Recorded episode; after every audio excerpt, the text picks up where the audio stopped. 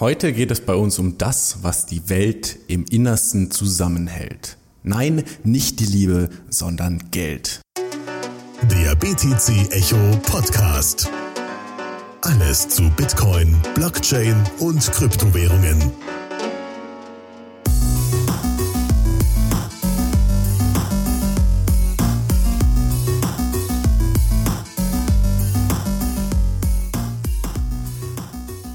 Hey, hey, hey!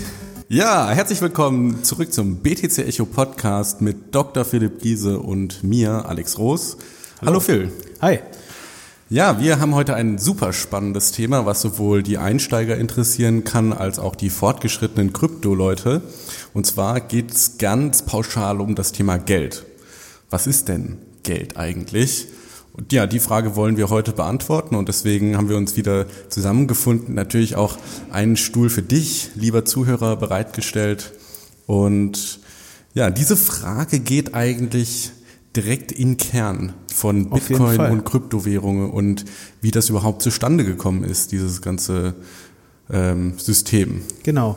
Und ich denke auch, was an der Frage faszinierend ist, man eigentlich dadurch, dass wir alle täglich mit Geld umgehen, denkt man erstmal, was soll die Frage überhaupt? Ja, mit Geld bezahle ich etc. Aber es ist häufiger ja so, dass so diese einfachen Fragen die sind, wo man, wenn man darüber nachdenkt, merkt man, das ist doch ein komplexeres Thema, als man sozusagen, als man in einem Satz zusammenfassen kann. Und deshalb finde ich es recht spannend. Und wie du, äh, wie schon Alex gesagt hat, ist es ein Thema, was vom, vom Kern her mit Bitcoin zu tun hat.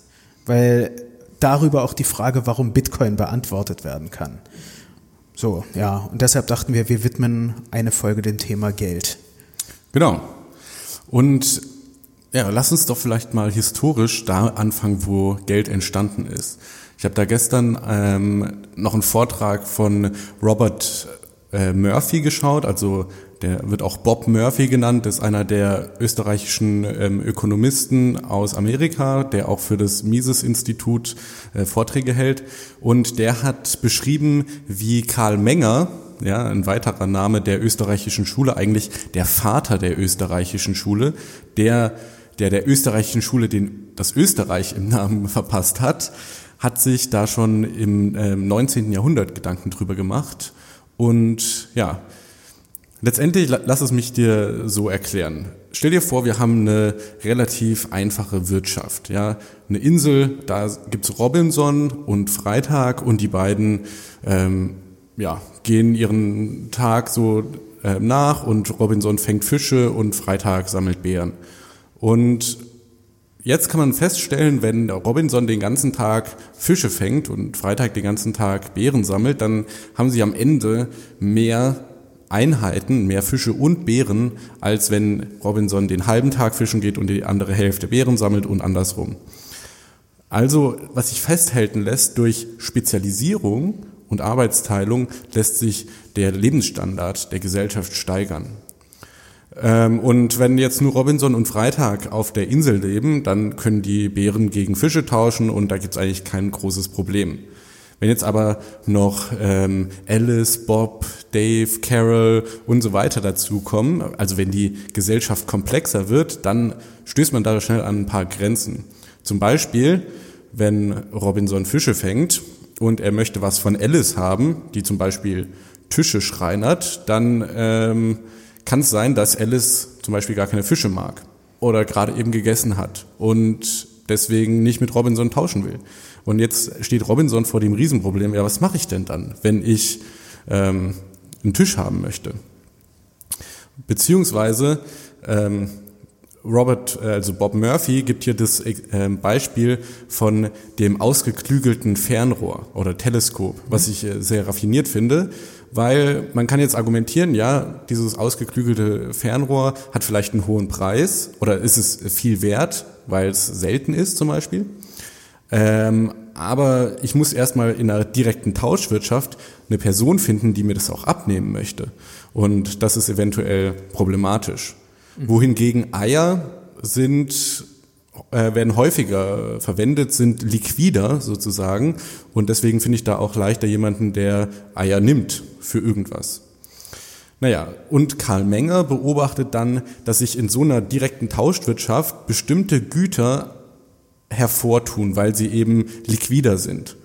Also er sagt, äh, die sind mehr marketable. Und es ist dann zum Beispiel sowas wie Eier oder Butter oder äh, irgendwas anderes. Und wenn das jetzt gängig wird, dass dieses Gut, sage ich mal, für ähm, Transaktionen benutzt wird, dann wechselt man von einer direkten Tauschwirtschaft in eine indirekte Tauschwirtschaft, mhm. wo ich dann zum Beispiel an, mit meinem ausgeklügelten Teleskop in die, äh, auf den Marktplatz gehe und ich, und ich finde jetzt jemand, der das haben möchte. Ja, es ist äh, super selten, dass, dass ich jemand finde, aber ich finde jetzt jemand und der gibt mir Eier dafür. Dann mache ich den Tausch und nehme die Eier und kaufe mir dann von den Eiern ein Pferd oder so. Ja, und also ich benutze praktisch die Eier als Intermediär äh, zwischen, den, äh, zwischen dem Fernrohr und dem Pferd. Und genau, das ist eigentlich eine simple Form von Geld, von ja. einem Medium zum Tausch. Der Unterschied jetzt noch zwischen einem generellen Medium zum Tausch und einem Geld ist, dass das Geld universell akzeptiert ist. Genau, das denke ich ist dann auch noch der nächste wichtige Schritt, weil die Eier sind sicherlich als Vorversion des Geldes gar nicht mal so schlecht, dass man sagt, viele Leute konsumieren Eier, deshalb können wir es akzeptieren. Ähnliches Beispiel wäre in Kriegszeiten oder im Gefängnis wären äh, Zigaretten. Das ist eine Sache, es besteht ein Bedarf an Zigaretten, weil nun mal Leute, die rauchen, eine gewisse Abhängigkeit haben. Und dadurch hat man etwas, was wunderbar abzählbar ist, wo ein Bedarf da ist, etc. Und, da, und man kann sozusagen damit wunderbar tauschen. Ja, der nächste Schritt ist dann sicherlich dann die Abstrahierung, dass man einen dass man halt einen anderen, ich sag mal, Ersatzgegenstand nutzt. Weil bei Eiern und Zigaretten ist sicherlich langfristig betrachtet irgendwann der Nachteil, es sind halt in erster Linie, ist es eben nicht Geld, sondern in allererster Linie haut man Eier in die Pfanne und raucht Zigaretten. Und damit hat man natürlich streng genommen erstmal ein instabiles Tauschsystem geschaffen. Wenn alle Zigaretten weggeraucht sind in, in einem Krisenfall, was macht man dann? Mhm. So. Oder wenn eine neue Firma auf den Markt kommt und auf einmal 10.000 Zigaretten pro Tag produziert und dann eine starke Inflation hervorruft. Ne? Das genau. geht ja in, in beide Seiten. Genau.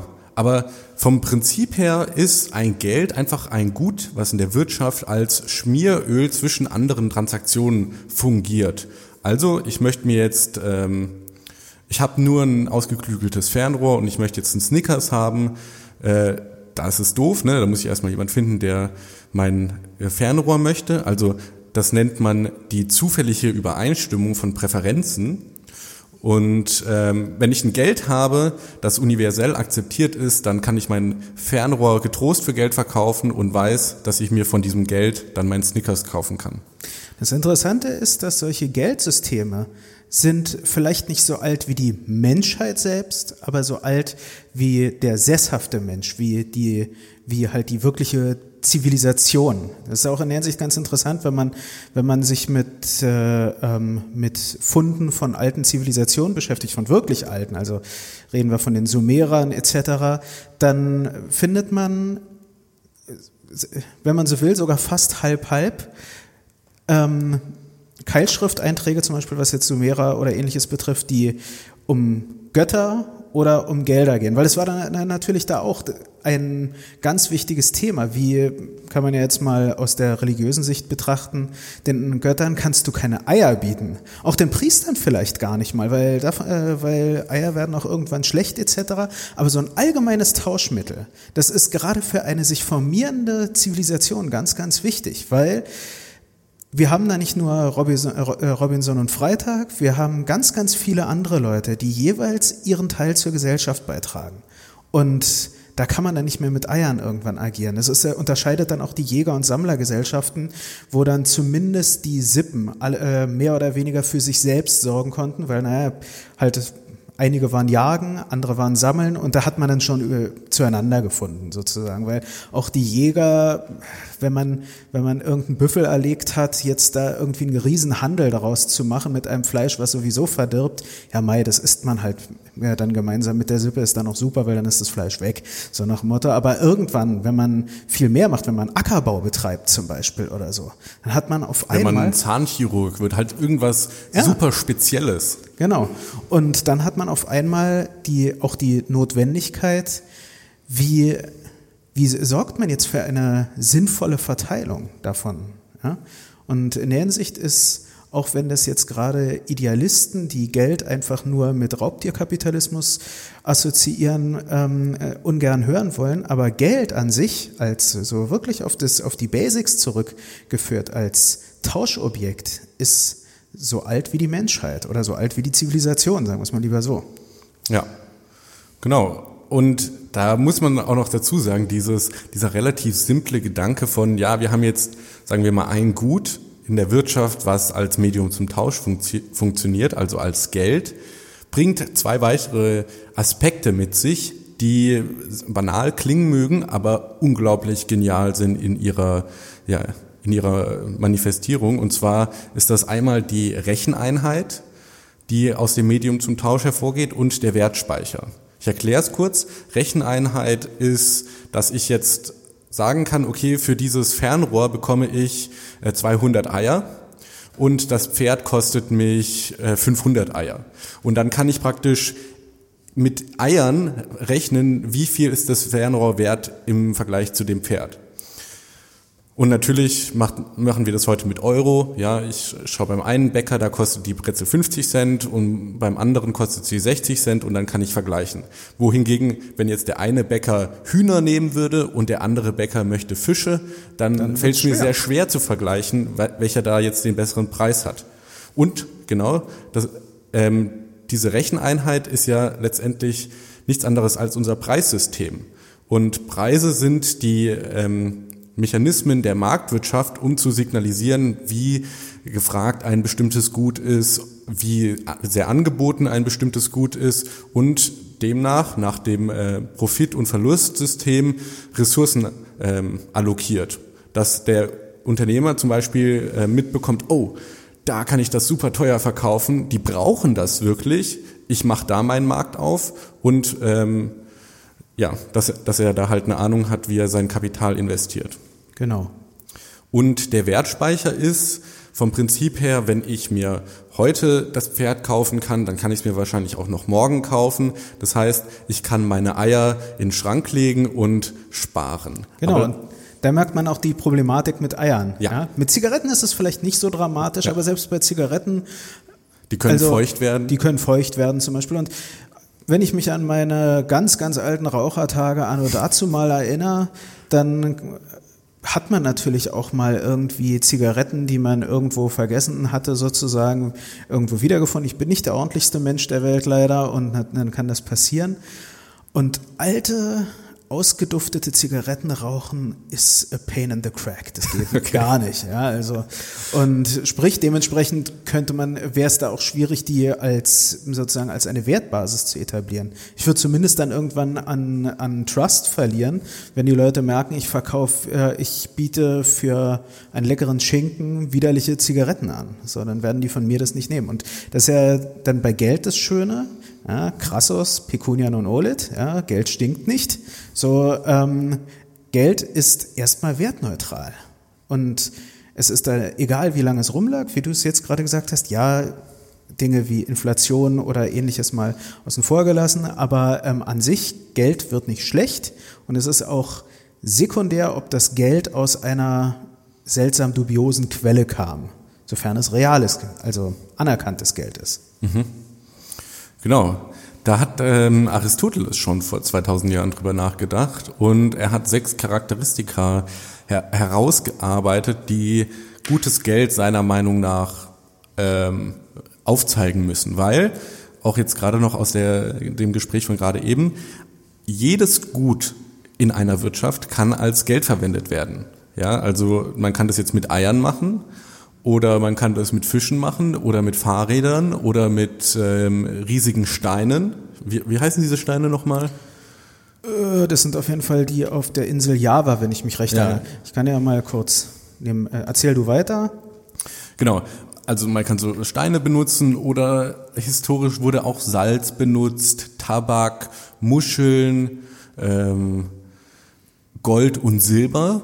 Ja, kommen wir vielleicht gleich nochmal dazu. Jetzt seit neuestem Kryptowährungen, Papierscheine wurden benutzt. Die Ähm, Steine übrigens kurz nur ähm, sozusagen mit Wehr, Mehrwert unterbrochen, ähm, heißen Rai Ah, und genau. äh, sind ähm, nicht aus Java, sondern sind aus, der, äh, aus einem bestimmten Atoll in Yap, also in, in Ozeanien in, oder, sagen wir, allgemein- äh, oder sagen wir eher in Mikronesien werden die genutzt. Das nur so Okay. zur Information. Genau, die Reihsteine, das war's. Genau, und ähm, also man kann alles benutzen, theoretisch. Aber, wie, wie Aristoteles sich halt überlegt hat, hat ein gutes Geld sechs bestimmte Eigenschaften. Ich lese das mal ganz kurz runter und dann unterhalten wir uns drüber. Haltbarkeit, Seltenheit, Tauschbarkeit, Erkennbarkeit, Teilbarkeit und Austauschbarkeit. Fangen wir doch mit Haltbarkeit an. Also ich glaube, das haben wir jetzt äh, schon äh, gesagt. Eier sind kein gutes Geld, weil sie halt verfaulen nach zwei Wochen, spätestens einem Monat, oder? Genau. Und wenn ich dir ein faules Ei geben würde, dann würdest du es auch nicht mehr in die Pfanne schlagen können und ähm, dir ein Richtig. Omelett machen können. Genau.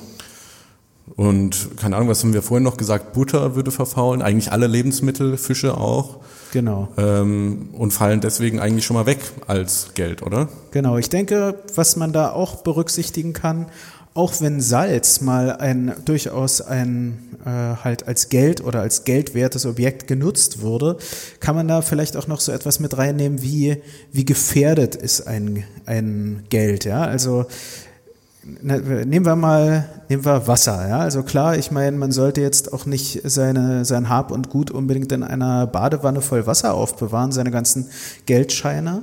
Aber wenn ein Geldschein mal nass wird, das ist erstmal noch kein Drama. Jetzt nehmen wir aber im Vergleich dazu Salz, ja. Wenn das feucht wird, ist es irgendwann dazu nicht mehr zu gebrauchen. Ja? Also es ist nicht sehr haltbar. Genau. Also klar, wenn du es trocken lagerst und so wird erstmal Salz, kennt man ja aus einer, aus einer eigenen wohlsortierten Küche, dann wird es erstmal halten. Also ich habe jetzt, ich habe bisher immer mein Salz entweder aufgebraucht oder nur deshalb weggekippt, weil ich zu faul war zum Umzug, jetzt irgendwie Salz zu verpacken oder so.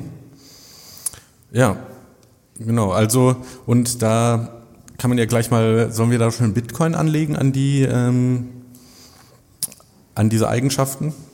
Weil als Kontrast zu Lebensmitteln kann man natürlich sagen Metalle, ja, Edelmetalle wie Gold, Silber, Kupfer, ähm, keine Ahnung, irgendwas anderes, die ähm, ha- halten ja schon, also viele zumindest. Ne? Genau. Manche fangen an zu rosten, die sind dann vielleicht nicht so ideal geeignet, aber Aber eben die Edelmetalle, die sogenannten, die, äh, die rosten nicht, beziehungsweise, ja, natürlich Kupfer setzt irgendwann eine Patina an oder es gibt Flugrostphänomene oder so, natürlich, aber das ist noch was anderes, als wenn so, wie es bei einfachen Metallen bekannt ist, dass wirklich von Rost komplett zerfressen wird. Ja, also so Flugrost, da kann man sich theoretisch einfach mal hinsetzen oder auch bei einer bei einer Patina, die sich dann auf äh, die sich auf Kupfermünzen oder ähnlichem bildet und äh, die halt säubern und dann sehen sie auch danach wieder aus. Ich habe in der Grundschule äh, habe ich inspiriert von meiner Mutter Münzen gesammelt, weil meine Mutter war Altphilologin und hatte dementsprechend natürlich eine Menge an Sesterzen und Asse aus dem alten Rom zu Hause. Und ja, klar, also man kann, man kann die aufpolieren. So. Genau. Und es nimmt ja, also selbst wenn die die Patina haben, nimmt es ja nichts vom Material selber weg. Genau. Wenn du, wohingegen, wenn du richtigen Rost hast, der zerfrisst sich ja, oder der zerfrisst ja das Metall. Ne? Genau, genau. Okay, also Haltbarkeit ist gut, vor allem gerade wenn man Wertspeicher haben möchte. Wenn man keinen Wertspeicher oder wenn es nicht haltbar ist, dann kann man das auch nicht wertspeichern. Genau. Ähm, Seltenheit ist bei Eiern auch nur bedingt gegeben, sag ich mal. Da Also, gibt es zu viele Hühner dazu, als Genau. dass es selten ist. wenn man genug Hühner hat, ähm, dann kann man das äh, sehr schnell nicht selten machen. Ähm, hier natürlich wieder Edelmetall Gold ist äh, endlich, sage Genau. ich jetzt mal. Ich denke, das ist vielleicht auch noch bei Hühnern und zum Beispiel auch bei Tabak so eine interessante Sache. Ähm, es ist nicht nur einfach, dass, es, äh, dass äh, der Supply endlos ist, theoretisch, sondern ein, zum Beispiel ein Farmer kann die Menge seiner Hühner kontrollieren. Mhm. Und damit kann er in seiner, äh, sozusagen in seiner lokalen Community streng genommen, wenn das das einzig akzeptierte Tauschmittel wäre, kann er den, äh, kann er den Wert des Geldes komplett kontrollieren. Weil er eben dann gegebenenfalls zum Beispiel dann entscheidet, nein, wir werden so und so viele Hühner werden wir nicht schlachten, sondern eben als Bruthennen weiter nutzen oder ähnliches. Bei Tabak ist es äh, so ähnlich. Er kann sich theoretisch überlegen, ich baue mehr oder weniger Tabak an und damit die Menge kontrollieren. Und das ist natürlich mit Gold nicht möglich. Ja. Genau, weil Gold ist, da habe ich mal einen äh, Blogbeitrag von Nick Sabo gelesen, Gold entsteht ja bei, wenn Sterne explodieren. Da werden dann Atome zusammengeschweißt und der Goldstaub verbreitet sich dann praktisch so von der Supernova aus. Das müsste ich ja überprüfen, aber kann gut, also kann gut möglich sein. Jedenfalls ist es ein Element, was wir bisher nicht künstlich herstellen können. Und selbst wenn wir es könnten, selbst wenn wir ähm, durch eine gewagte Kernfusion das zum einen schaffen und dann noch das stabile Isotop und äh, also das, äh, das, kommt ja dann auch noch dazu, dass man sowas beachten müsste. Selbst wenn wir es schaffen würden, wird der Aufwand, das zu machen, wird in keinem Verhältnis zu dem Gold stehen. Dem nach Wert, ja. aktuellem Stand. So sagen wir es mal einfach. So ganz plump. Ja, und ich meine, das war ja letztendlich auch die Hauptaufgabe der Alchemie im Mittelalter und aus der Alchemie ist ja letztendlich die Wissenschaft entstanden mit wissenschaftlichen Verfahren, Experimenten und so weiter. Aber wie gesagt, Gold wurde noch nie synthetisiert. Okay, kommen wir zur Tauschbarkeit. So ein Ei kann ich dir einfach rübergeben. Da kann man jetzt vielleicht noch sagen, äh, das könnte zerbrechen und dir in der Tasche zerrinnen. Das wäre natürlich doof, aber es geht zumindest. Wohingegen genau. bei so einem Rehstein den kann man nicht so einfach tauschen, beziehungsweise, wenn ich das richtig verstanden habe, haben die die einfach vor den Häusern stehen lassen und gesagt so, dir gehört jetzt der Stein und wir merken uns das einfach alle. Genau, das hat sich in der Hinsicht, die hatten, die hatten, ich nenne es jetzt einfach mal, da ist ja auch ein Bitcoin-Podcast, hier ist ein Proof of Community oder so.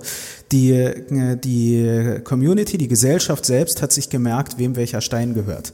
Und dementsprechend, wenn ein Haus gekauft wurde, dann wurde der Besitz dieses Steins ging in den, äh, ging von einer Person zu einer anderen über. Natürlich hat man dabei, ähm, hat man diese Steine, diese Reihe hat man nicht zum Kauf eines Kaffees verwendet. Und soweit mir bekannt ist, gab es auch damals nicht Rai Cash oder ähnliches, wo man gesagt hat, das kann nicht wahr sein. Ich, etwas zynisch natürlich jetzt gesagt, ich soll jetzt keinen Seitenhieb auf Bitcoin Cash, war ein Seitenhieb auf, auf Bitcoin Cash, ich gebe es gern zu. Aber ähm, äh, ich glaube, da ging es auch wirklich um eine Währung, die für solche sehr großen, ich sag mal auch ähm, absoluten Güter wie eben ein Haus gedacht war und nicht äh, für Verbrauchsmaterialien wie eben jetzt sagen wir mal den sprichwörtlichen Kaffee oder ähnliches. Dafür gab es dann ähm, äh, in der Gesellschaft sicherlich dann andere Mechanismen. Und ähm, ja, aber ist ein kleiner Exkurs.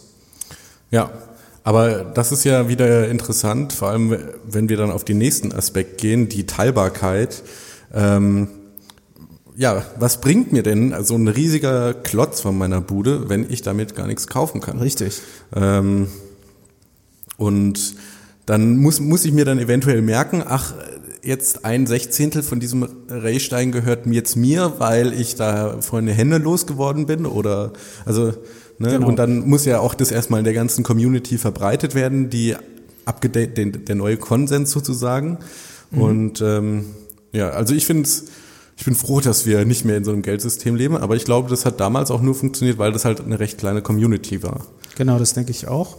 Und ähm, ja, ich denke, dass die, diese, ähm, diese, na, wie soll man sagen, diese, diese, Verklein, äh, diese Möglichkeit, es zu verkleinern oder skalieren in Anführungsstrichen, ist was sehr, sehr Wichtiges auch für Geld. Und da muss man natürlich sagen, hinkt das Gold auch ein wenig hinterher, weil Gold ist zwar durchaus aufteilbar, aber sagen wir es mal so, hier in diesem Raum, wo wir den Podcast aufnehmen, würden Alex und ich das Gold nicht aufteilen können, weil wir längst nicht kräftig genug sind, um eine Goldmünze in zwei zu reißen. Mhm.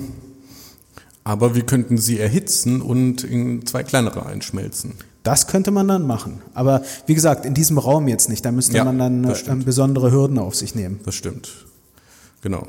Also die Teilbarkeit ist ein weiterer Aspekt, gerade auch wenn es jetzt so um ganze Güter geht, wie zum Beispiel Tische, ja, oder Fahrräder. Ich kann ja ein Fahrrad nicht teilen und dann sagen, ich habe jetzt zwei Fahrräder, sondern ich habe einfach, ja, Schrott.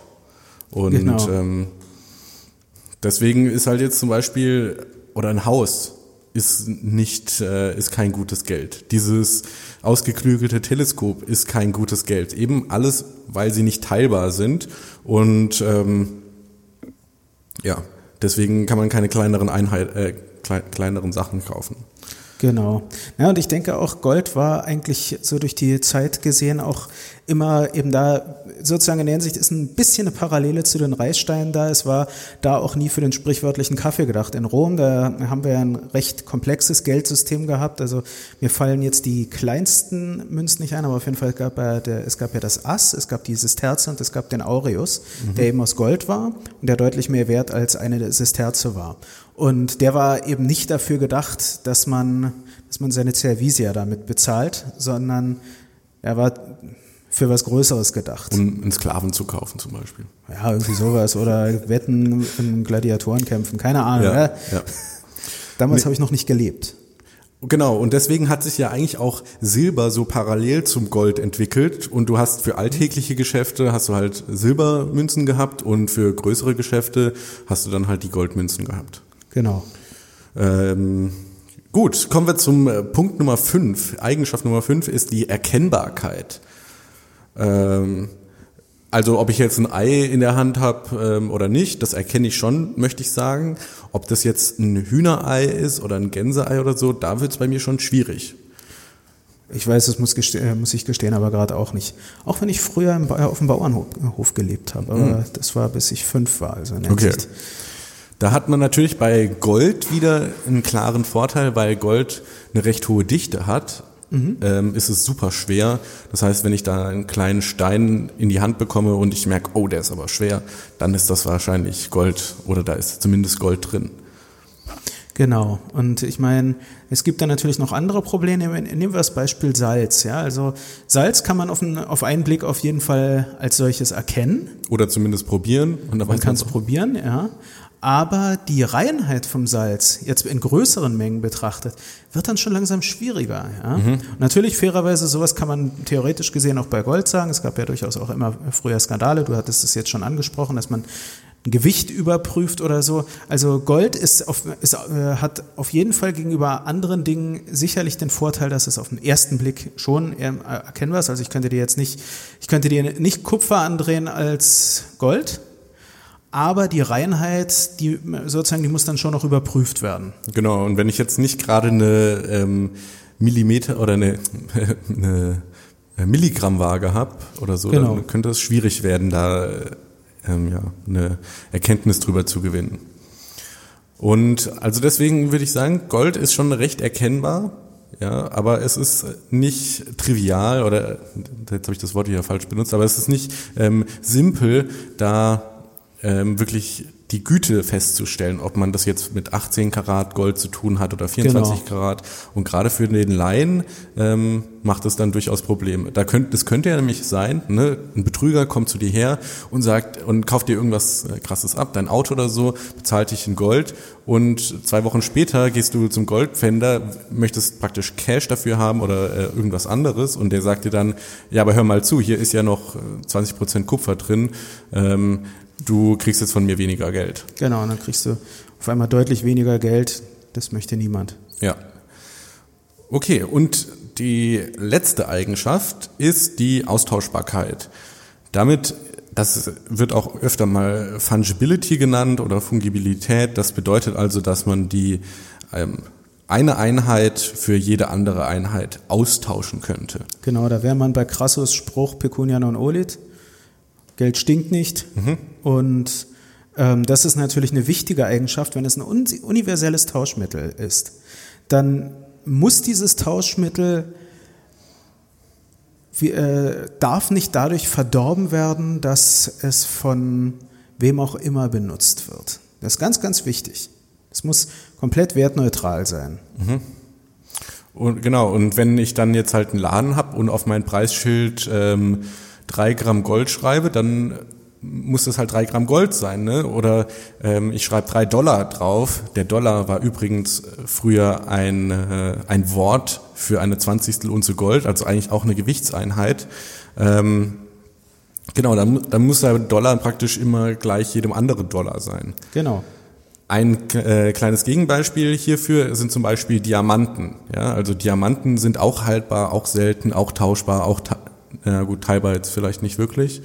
Ja, stimmt, mit Härte 10 wird es schwierig irgendwie. Ja, äh, aber was jetzt die, was ich jetzt hier klar machen wollte, ist, jeder Diamant ist einzigartig. Genau. Komplett einzigartig. Das heißt, ich kann jetzt, und die je nachdem, wie er eben geformt ist, ist er mehr wert oder weniger wert. Und das mhm. heißt, ich könnte jetzt auf mein Preisschild nicht schreiben, drei Diamanten, weil da kommt dann der erste Verkäufer und fragt, ja, was sind das denn für Diamanten? Was für einen Schliff haben die? Genau. Wie ist die Reinheit von denen? Was für einen Reflexionsgrad haben die? Sind die trübe etc.? Ich meine, das ist natürlich auch, das gehört beim Diamanten auch mit zu dem ganzen, ich sag mal, Geschäftsmodell des Diamanten, dass da dann durchaus interessant ist, ob das dann zum Beispiel ein Blutdiamant Diamant ist. Mhm. Nicht im Sinne von, dass an ihm Blut klebt, sondern dass er einen rötlichen Schimmer hat oder Ach ähnliches. So, okay. ja, so dass der, äh, aber natürlich kommen wir auch zum Negativen. Das ist ja. natürlich, äh, da kommen wir zum Problem in der, so im Diamanthandel, dass eben durchaus bekannt ist, dass derartige Diamanten teilweise eine finstere Geschichte haben. Mhm. Und damit möchte sich nicht nur nicht jeder Händler schmücken, sondern da gibt es in, äh, in den westlichen Industriestaaten eigentlich auch durchaus Gesetze dagegen, dass die nicht aus solchen Gebieten oder aus solchen misslichen Umständen kommen dürfen. Mhm. Ja, genau. Okay, also dann, nachdem wir jetzt die Eigenschaften durchgesprochen haben mit dem unserem Beispiel von den Eiern und Gold, gucken wir doch mal, wie Bitcoin sich dagegen schlägt. Genau. Ich denke, das ist auch natürlich was Wichtiges, weil am Ende des Tages sind wir ein Podcast von BTC Echo ja. und da müssen wir natürlich auch über Bitcoin sprechen. Ich denke aber, dass die ganze Einführung, dass man äh, dargestellt hat, dass bestimmte Fragestellungen, was Geld betrifft, eben so alt wie Aristoteles sind, die, das ist ganz, ganz wichtig, weil das auch so aufzeigt, worum es fundamental bei Bitcoin geht. Nicht einfach um ein, eine Investmentmöglichkeit, die hoffentlich, wenn wir lang genug hoddeln, viel Geld wert sein wird oder ähnliches, sondern da geht es um wirklich eine ganz banale Sache. Und ich würde es vielleicht sogar noch so rum erweitern, dass wir, wir sprechen jetzt darüber, wie Bitcoin da reinpasst und können natürlich, werden wir da dann auch nochmal jeweils einen Blick zu klassischen Wertanlagen wie Gold oder Papiergeld werfen können. Mhm. Ja? Und fangen wir, ja, Haltbarkeit. Bitcoin, boah. Unendlich haltbar. Ja, das klar. Natürlich könnte man jetzt sagen, ja, aber was ist, wenn äh, der ganze, wenn ein kompletter Stromausfall und alle Festplatten Erkl Erklären wir oder halten wir vielleicht nur kurz fest, was ein Bitcoin ist. Genau. Ein Bitcoin ist letztendlich ein Eintrag auf der Blockchain, wo drin steht, dir gehört so und so viel. Genau. Und, und, wenn du es jetzt schaffst, mit dem Public Key eine digitale Signatur zu erzeugen, dann kannst du das bewegen. Genau. Äh, mit dem Private Key, die ja. digitale Signatur. Stimmt. ähm, äh, und wichtig ist dabei natürlich äh, zu betonen, diese Blockchain liegt nicht auf einem einzelnen Computer, sondern auf über 9000 Computern weltweit. Weltweit. Und theoretisch gesehen kann jeder Einzelne dabei helfen, diese Blockchain oder Bitcoin selbst noch resilienter zu machen, indem äh, indem man eine eigene Full Node aufsetzt. Und klar, natürlich, man kann sozusagen diese, dieses Katastrophenszenario kann man entwerfen, dass man sagt, was ist, wenn, äh, wenn durch eine thermonukleare Bombe in der oberen Atmosphärenschicht ähm, nicht nur in einer Regi eine Region komplett verwüstet wird, sondern über einen deutlich weiteren Kreis und vielleicht sogar weltweit alle Computer ausfallen etc. Ja, aber da muss man fairerweise sagen, wir reden da langsam von ziemlich apokalyptischen Szenarien, die, ähm, die ähnliche kann man natürlich am Ende des Tages auch über Gold dann argumentieren, ja, was ist, wenn der nukleare Fallout dann alle Goldreserven komplett verschmutzt oder ähnliches. Ja, also das, das sind halt Extremfälle. Aber im Normalfall ist Bitcoin. Es verfault nicht, es ja, rostet nicht. Genau. Es wird äh, dezentral gespeichert. Das heißt, wenn jetzt selbst äh, Südostasien ein Tsunami kommt und da alle Serverfarmen auslöscht, dann wird es in Amerika und Europa und Südamerika und so noch genug Alter oder andere ähm, Nodes geben, die eben die Blockchain hosten und auf der Blockchain sind die Blo äh, Bitcoin gespeichert. Genau. Und, äh, und was ich da in dem Zusammenhang auch recht interessant finde, ist, dass nicht nur der Bitcoin selbst, der einzelne Bitcoin selbst haltbar ist, sondern die Balance ist auch extrem haltbar. Wenn ich sterbe, meine Coins zu bewegen, wird sehr, sehr schwer werden. Im Gegensatz dazu, wenn ich sterbe und meine Goldvorräte, die ich jetzt zugegebenermaßen nicht habe, aber hätte ich welche, die zu bewegen, ist gar nicht so, äh, so schwierig. Ich meine, ähm, durch, es braucht keinen technischen Hacker oder ähnliches, um an die zu kommen, zumindest nach einiger Zeit sondern ähm, es kann zum Beispiel sein, nehmen wir an, du hattest vorher äh, ein Tsunami in Südostasien erwähnt, Wäre ich in Südostasien und würde dort dem Tsunami erliegen, sind, ist auch mein Geld damit zumindest erst, äh, zumindest nach aktuellem Stand der, der Technik futsch. Es ist nicht mehr bewegbar. Würde ich mein Gold dahin mitgenommen haben und würde dann von der Flut erwischt werden, dieses Gold könnte man the theoretisch gesehen wiederfinden. Ja. Das finde ich auch ganz interessant, aber Genau. Und hier muss man ja auch nochmal äh, differenzieren. Die Bitcoins liegen auf der Blockchain. Die Private Keys dafür, die habt ihr aber selber gespeichert. Genau. Das heißt, wenn ihr eure, euer Blatt Papier mit dem äh, Seed Phrase drauf verliert, dann gibt's die Blockchain, äh, die Bitcoin zwar noch auf der Blockchain, aber ihr kommt nicht mehr dran. Ähm, deshalb Seed gut aufbewahren. Und letztendlich ist die Haltbarkeit der Bitcoins auch so eine Frage der Haltbarkeit der Private Seed.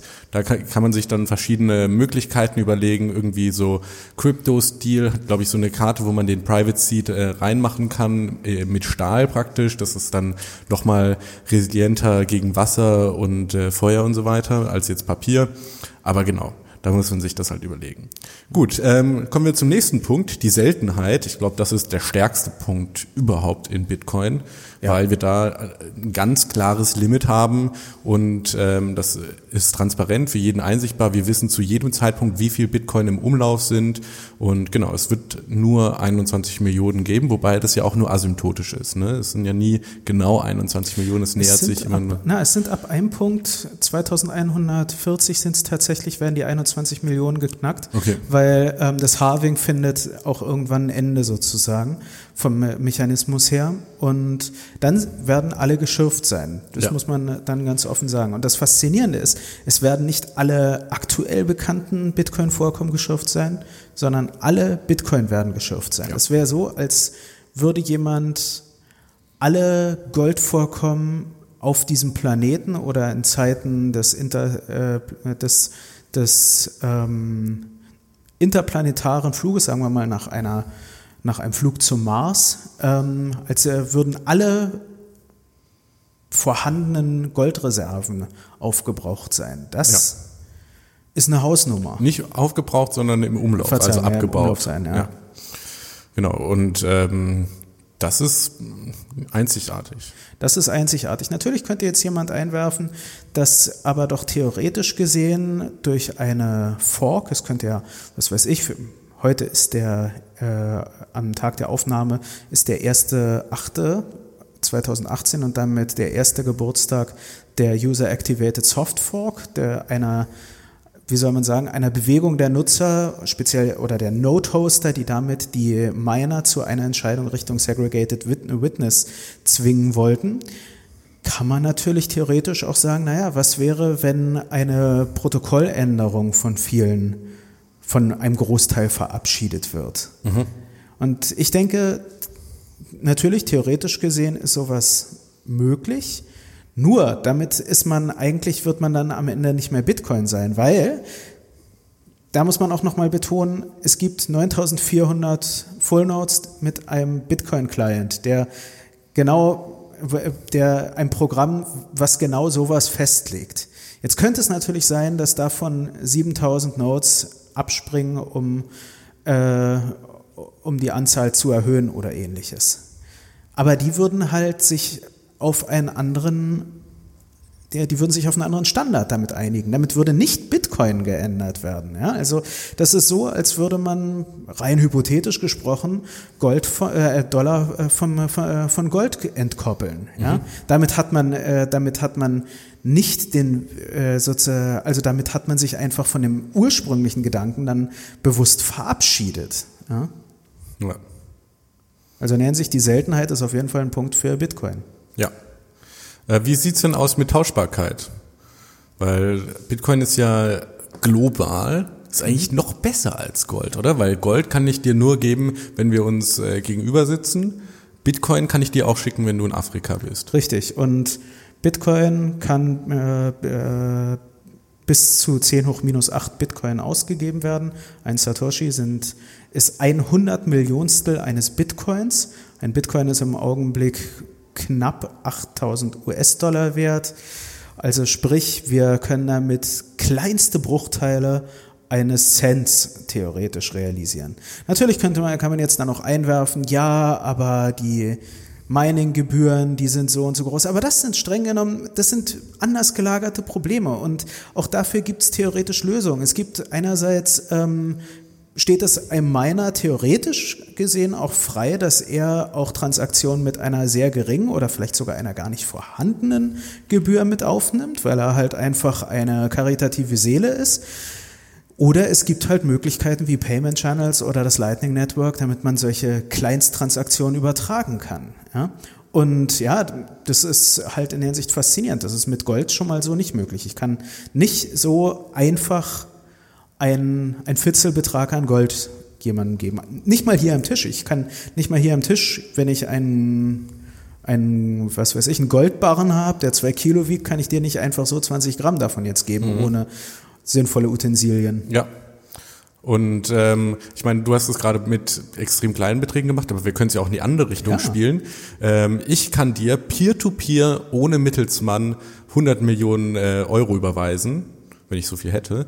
Ähm, und genau, mit Gold müsste ich da schon wahrscheinlich eine Bank beauftragen, die den Cash im Tresor hat und dir dann vielleicht ein Zertifikat dafür ausstellt oder ähm, mit großen LKWs und Polizeischutz äh, bei dir vor die Haustür kommt und es dann da auslädt. Genau. Aber genau, also sowohl super kleine Beträge als auch gigantische Beträge lassen sich peer-to-peer -peer zensurresistent global ähm, austauschen. Vollkommen richtig. Und natürlich, da gibt es manchmal Leute, die dann jetzt da anmerken, ja, aber das ist doch auch mit US-Dollar oder Euro im Visa-Netzwerk möglich. Nein, muss man ganz streng sagen. Nein oder Jein? Ich würde es sogar fast als Nein fassen. Okay. Da bin ich radikal, weil du tauscht über diese Payment Networks tauscht du IOUs aus. Mhm. Die, die Banken, die dahinter Was sind, ist ein IOU? Ein Schuldschein. IOU. Also IOU. Genau. Okay. Ich schulde dir. Ähm, und die, die Banken, die dahinter sind, die müssen sich immer noch darum kümmern, dass das alles am, sozusagen am Ende des Tages ausgeglichen wird. Das ist bei der Allerweltszahlung, die halt so der Autonormalverbraucher tätigt, das ist auch alles kein Ding, das ist schnell gemacht. Aber du hattest jetzt schon angesprochen, so wenn wir mal so richtig riesig denken, so im Bereich 100 Millionen oder sowas, ja. Natürlich kann man in einer Datenbank auch schlicht und einfach halt 100 Millionen irgendwo hinschreiben und an einer anderen Stelle die abziehen. Aber das ist erstmal nur ein Versprechen. Mhm. Der reale Geldwert, der muss trotzdem ausgetauscht mhm. werden, damit das Geld überhaupt da ist. Und das ähm, ich meine mich zu erinnern, dass in der Wirtschaftskrise die, äh, oder in der Bankenkrise es tatsächlich dieses Problem gab, dass aus, äh, dass aus Japan eine Bank halt den amerikanischen Banken eigentlich sozusagen denen helfen wollte und eine ungeheure Summe denen schicken wollte. Aber das war so gut wie nicht möglich, weil einfach, weil einfach zu einer wirklichen vollständig Wertenüberweisung gehört deutlich mehr als einfach nur Zahlen in einer Datenbank zu ändern. Und jetzt blicken wir aber wieder auf Bitcoin. Bitcoin ist vollständig digital und Bitcoin ist nicht einfach ein Schuldscheinnetzwerk. Jedenfalls das ist der sozusagen der ideelle Anspruch von Bitcoin. Und in der Hinsicht, wenn ich dir Bitcoin überwiesen habe, dann habe ich dir Bitcoin überwiesen, Ja. dann habe ich dir nicht Bitcoin versprochen. Ja. Und das ist was vollkommen faszinierendes. Ja, genau. Ähm, die Teilbarkeit hatten wir gerade eben schon angesprochen mit äh, ein Bitcoin lässt sich runterbrechen in ähm, 100 Millionen Satoshi, also ähm, ein Bitcoin, ja genau, nee, ein Satoshi ist ein 100 Millionstel Bitcoin, so.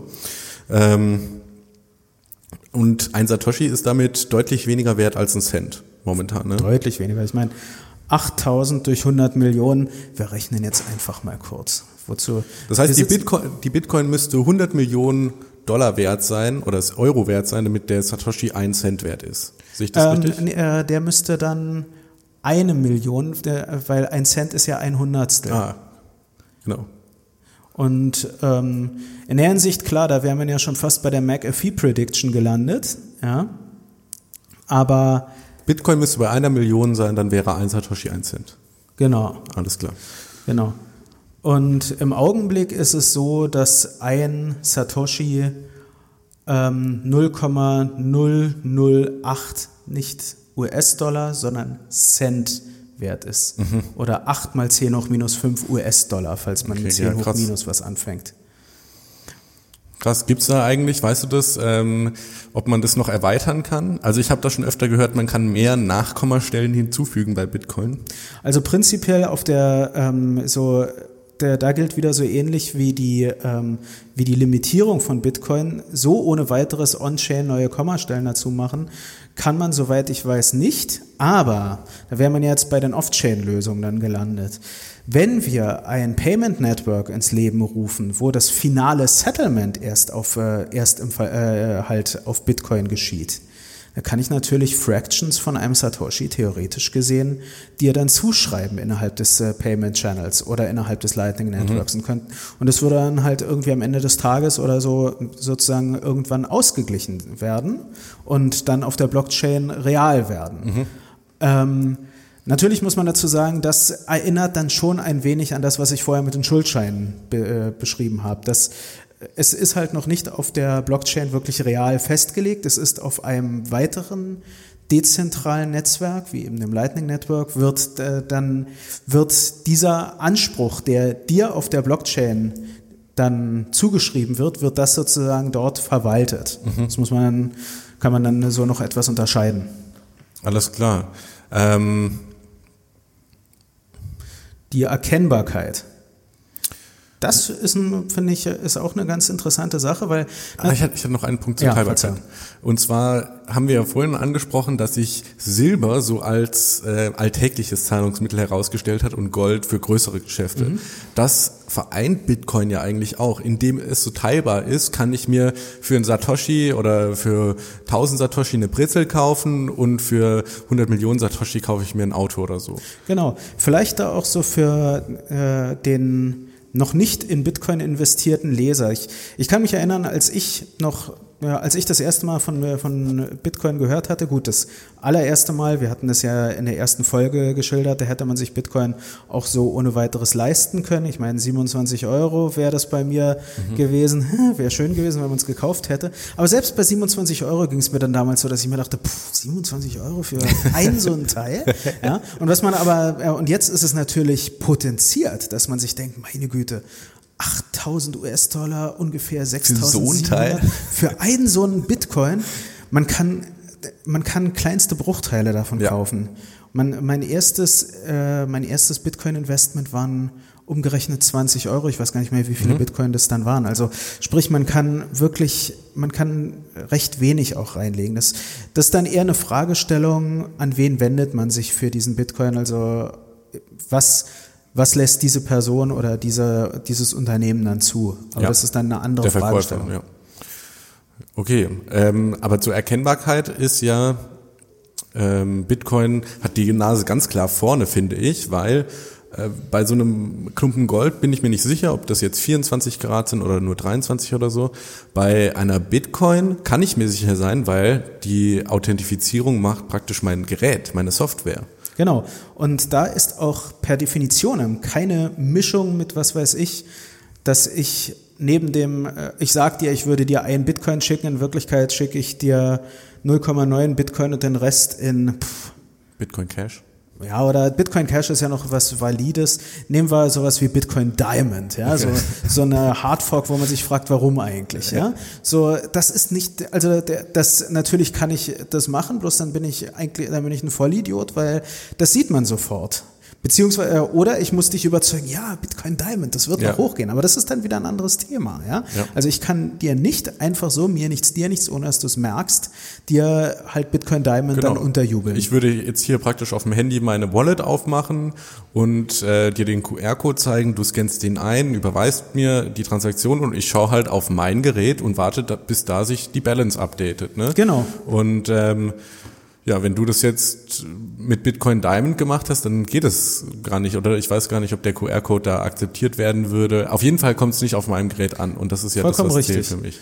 Ich meine, die einzige Sache, die mir jetzt so spontan zum Thema Erkennbarkeit einfällt, ist, man könnte zynisch sagen, wenn ich auf bitcoin.com gehe, ja, so gerade der Neuling, vielleicht ist bist du ja, lieber Zuhörer, noch recht neu im Kryptobereich und Bitcoin.com würde man natürlich vom Namen her sofort mit dem klassischen Bitcoin assoziieren. Bitcoin.com ist aber sehr stark auf der Seite von Bitcoin Cash, weil eben die Macher hinter Bitcoin.com der Überzeugung sind, dass Bitcoin Cash die Ideale, wofür Bitcoin eigentlich steht, deutlich mehr vertritt als der, ich sag mal, real existierende Bitcoin nowadays. Ja, ob das der Fall ist oder nicht, darüber kann man trefflich streiten.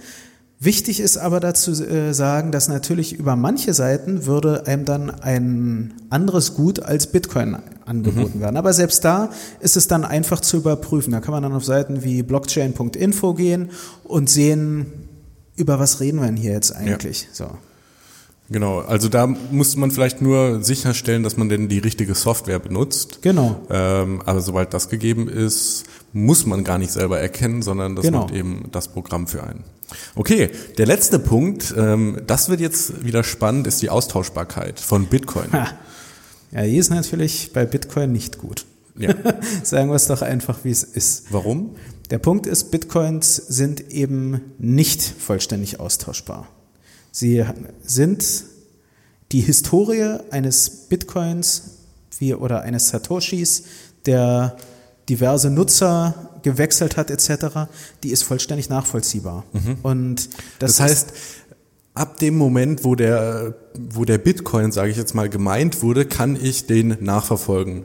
Wer ihn gehalten hat, für wie lange, wem er es dann gegeben hat, wie viel er zurückbekommen hat und so weiter. Ne? Genau, und das bedeutet natürlich, das System ist nicht, ist nicht anonym und das bedeutet aber, und das finde ich eigentlich viel, viel dramatischer, dass der Spruch von Crassus nicht auf Bitcoin übertragbar ist. Mhm. Bitcoin stinken. Bitcoin stinken. Ja. So, ähm, also Super natürlich Podcast-Titel. Ja. genau. Natürlich nicht alle Bitcoin, aber, äh, aber die so wirklich was so als historisches Beispiel dafür gelten kann, ist die Auktion der Bitcoin, die halt an der Silk Road gehandelt wurden. Mhm. Das bedeutet natürlich, das war dann immer erkennbar. Mhm. Ja? Diese, diese, äh, diesen Makel wurden diese Bitcoins oder diese Satoshi nicht mehr los. Mhm.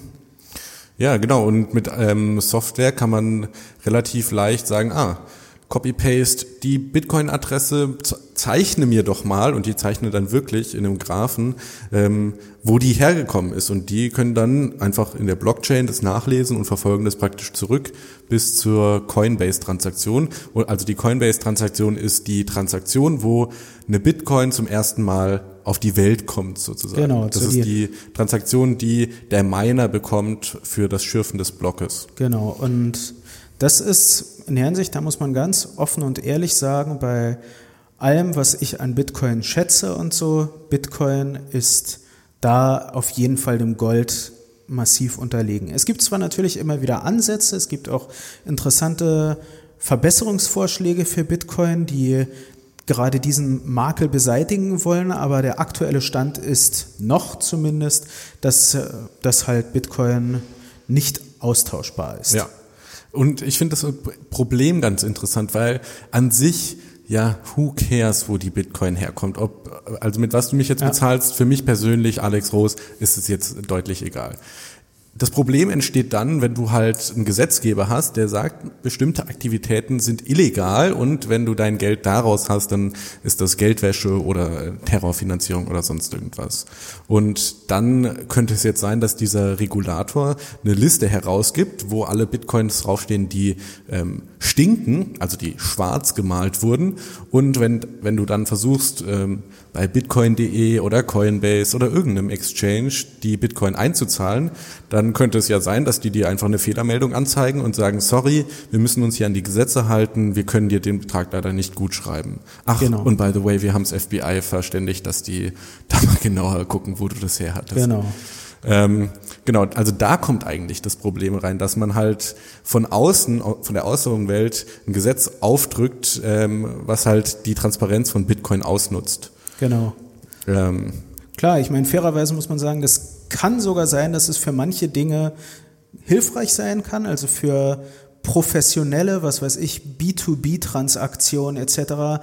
oder zwischen verschiedenen Banken könnte das, für die könnte das wiederum ganz interessant und ganz, ganz ja, durchaus einen gewissen Charme haben, dass man jetzt nicht einfach, was weiß ich, den armen kleinen Bürger verfolgt, darum geht's mir nicht, sondern wenn größere Institutionen untereinander das austauschen und dass man dann, was weiß ich, sei es um einen Geldfluss zwischen Banken weltweit, zwischen Zentralbanken weltweit zu protokollieren zu können. Mhm. Dafür ist es ein Traum wiederum. Ja. Aber eben für das, die klassische Nutzung des Geldes, für äh, so nach Aristoteles, hat da Bitcoin Nachholbedarf. Ja. Und also dahingehend ist Bitcoin eher wie äh, Diamanten. Das halt ja. jedes Bitcoin ist einzigartig. Es könnte jetzt auch sein, ja, es muss ja nicht immer was Schlechtes sein, aber es könnte jetzt zum Beispiel sein, dass du einen äh, Bitcoin aus den Early Days von Satoshi hast, der selber von Satoshi gemeint wurde und du hast den auf deinem Ledger und der liegt da und jeden Abend ähm, streichelst du den Ledger, bevor du schlafen gehst und so weiter. Ähm, und dann sagst du, dieser Bitcoin ist zwar nur ein Bitcoin, aber ich würde den nie für einen Bitcoin hergeben. Ich möchte dafür mindestens zehn haben.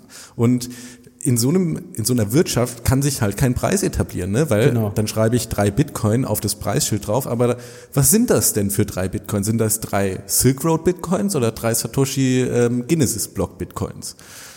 Und ähm, das ist also wirklich, ähm, obwohl Bitcoin alle anderen Kriterien makellos erfüllt, ist das so ein bisschen der Dorn in der Seite, habe ich das Gefühl. Genau, ja, auf jeden Fall. Okay, gehen wir vielleicht noch ganz kurz auf den Unterschied zwischen, einer Geld, äh, zwischen einem Geld und einer Währung ein. Genau, die Frage war mir ja ganz wichtig. ähm, Hintergrund ist, ist zweierlei. Ich persönlich und auch in den Medien merke ich, wird die Frage gern gestellt, ist Bitcoin überhaupt eine Währung? Oder Zentralbanker sagen dann, Bitcoin ist keine Währung. Und ich denke, dass man hier wirklich auch stark unterscheiden muss, weil streng genommen kann man sagen, Bitcoin ist auch nach, zum Beispiel nach der Position, die ein, äh, ein Mitglied von einer Zentralbank vertritt, ist Bitcoin per Definition keine Währung. Nicht, weil Bitcoin, ich würde auch sagen, Bitcoin genau, ist keine Währung. Genau, Bitcoin ist eben zum Beispiel kein staatlich universell per Dekret akzeptiertes sozusagen dominantes Zahlungsmittel. Ja. Das ist Bitcoin nicht. Und, es, und noch weniger ist es staatlich zum Beispiel kontrolliert. Mhm. Also man könnte sogar provokant sagen, äh, es ist keine Währung und das ist gut so. Mhm. Genau. Äh, und es ist eigentlich auch kein Geld, weil oder noch kein Geld, weil wir haben ja am Anfang gesagt, ein Geld ist ein universell akzeptiertes Medium zum Tausch. Und momentan ist es halt de facto so, dass ja, Lieferheld nimmt Bitcoin, aber der Edeka tut's noch nicht.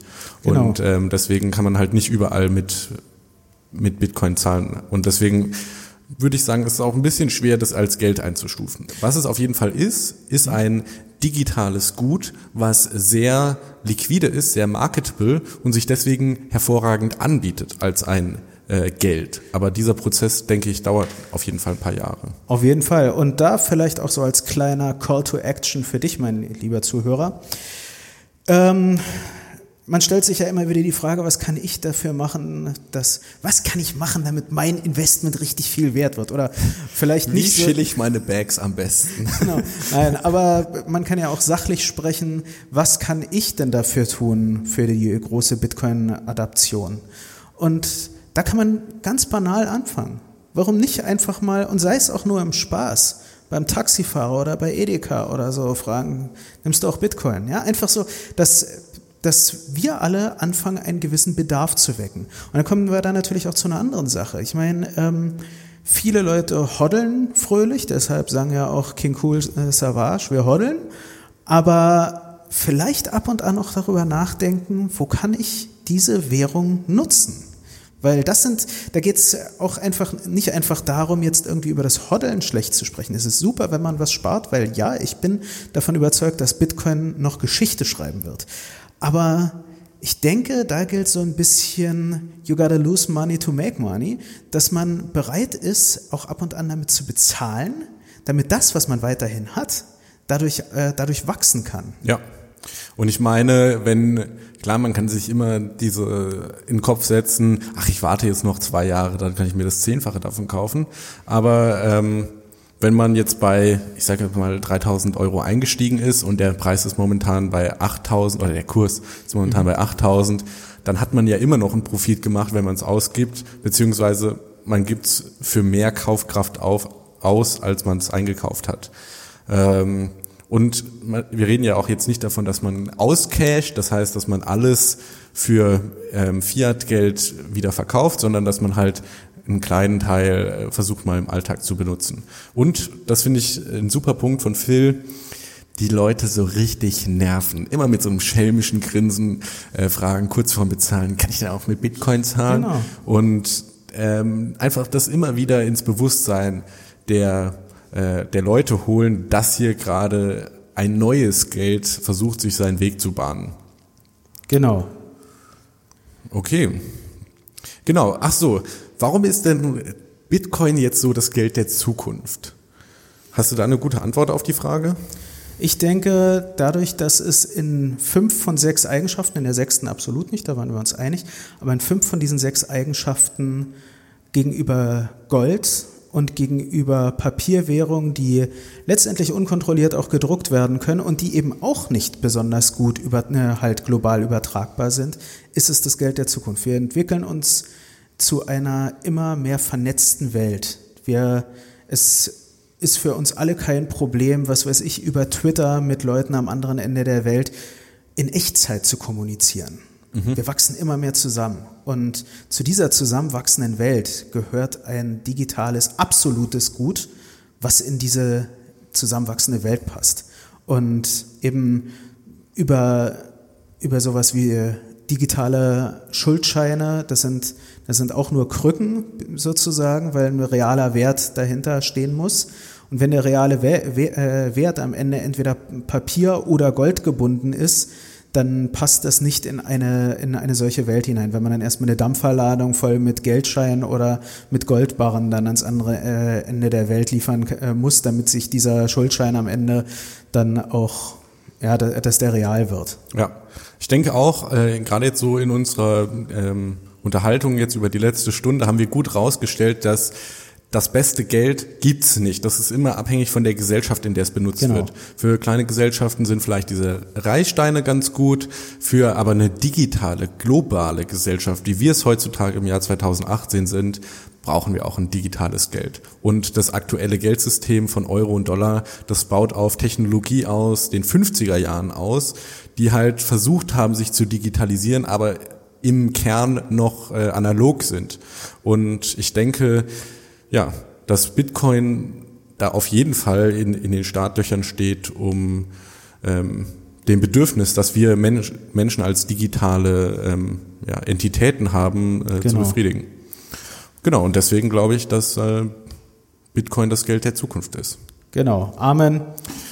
Genau, super. Vielen Dank, dass du zugehört hast. Wenn du mehr Fragen oder Anregungen hast, dann komm doch zu uns in Discord-Channel äh, oder schreib uns eine E-Mail an podcast.btc-echo.de. Wir beantworten gerne Fragen und nehmen dein Feedback auf. Ansonsten hoffen wir natürlich, dass du was dazugelernt hast heute. Es würde uns super freuen, wenn du deinen Freunden, deiner Familie äh, von diesem Podcast erzählst, dass, weil das vielleicht eine ganz gute Einleitung in das Thema Geld und Bitcoin ist. Und ja, Phil, hast noch irgendwelche letzten Worte? Frag, nimm auch Bitcoin. Das ja. ist meine Botschaft für heute. Das ist, das ist das Mantra der Woche sozusagen. Genau. Tschüss. Tschüss.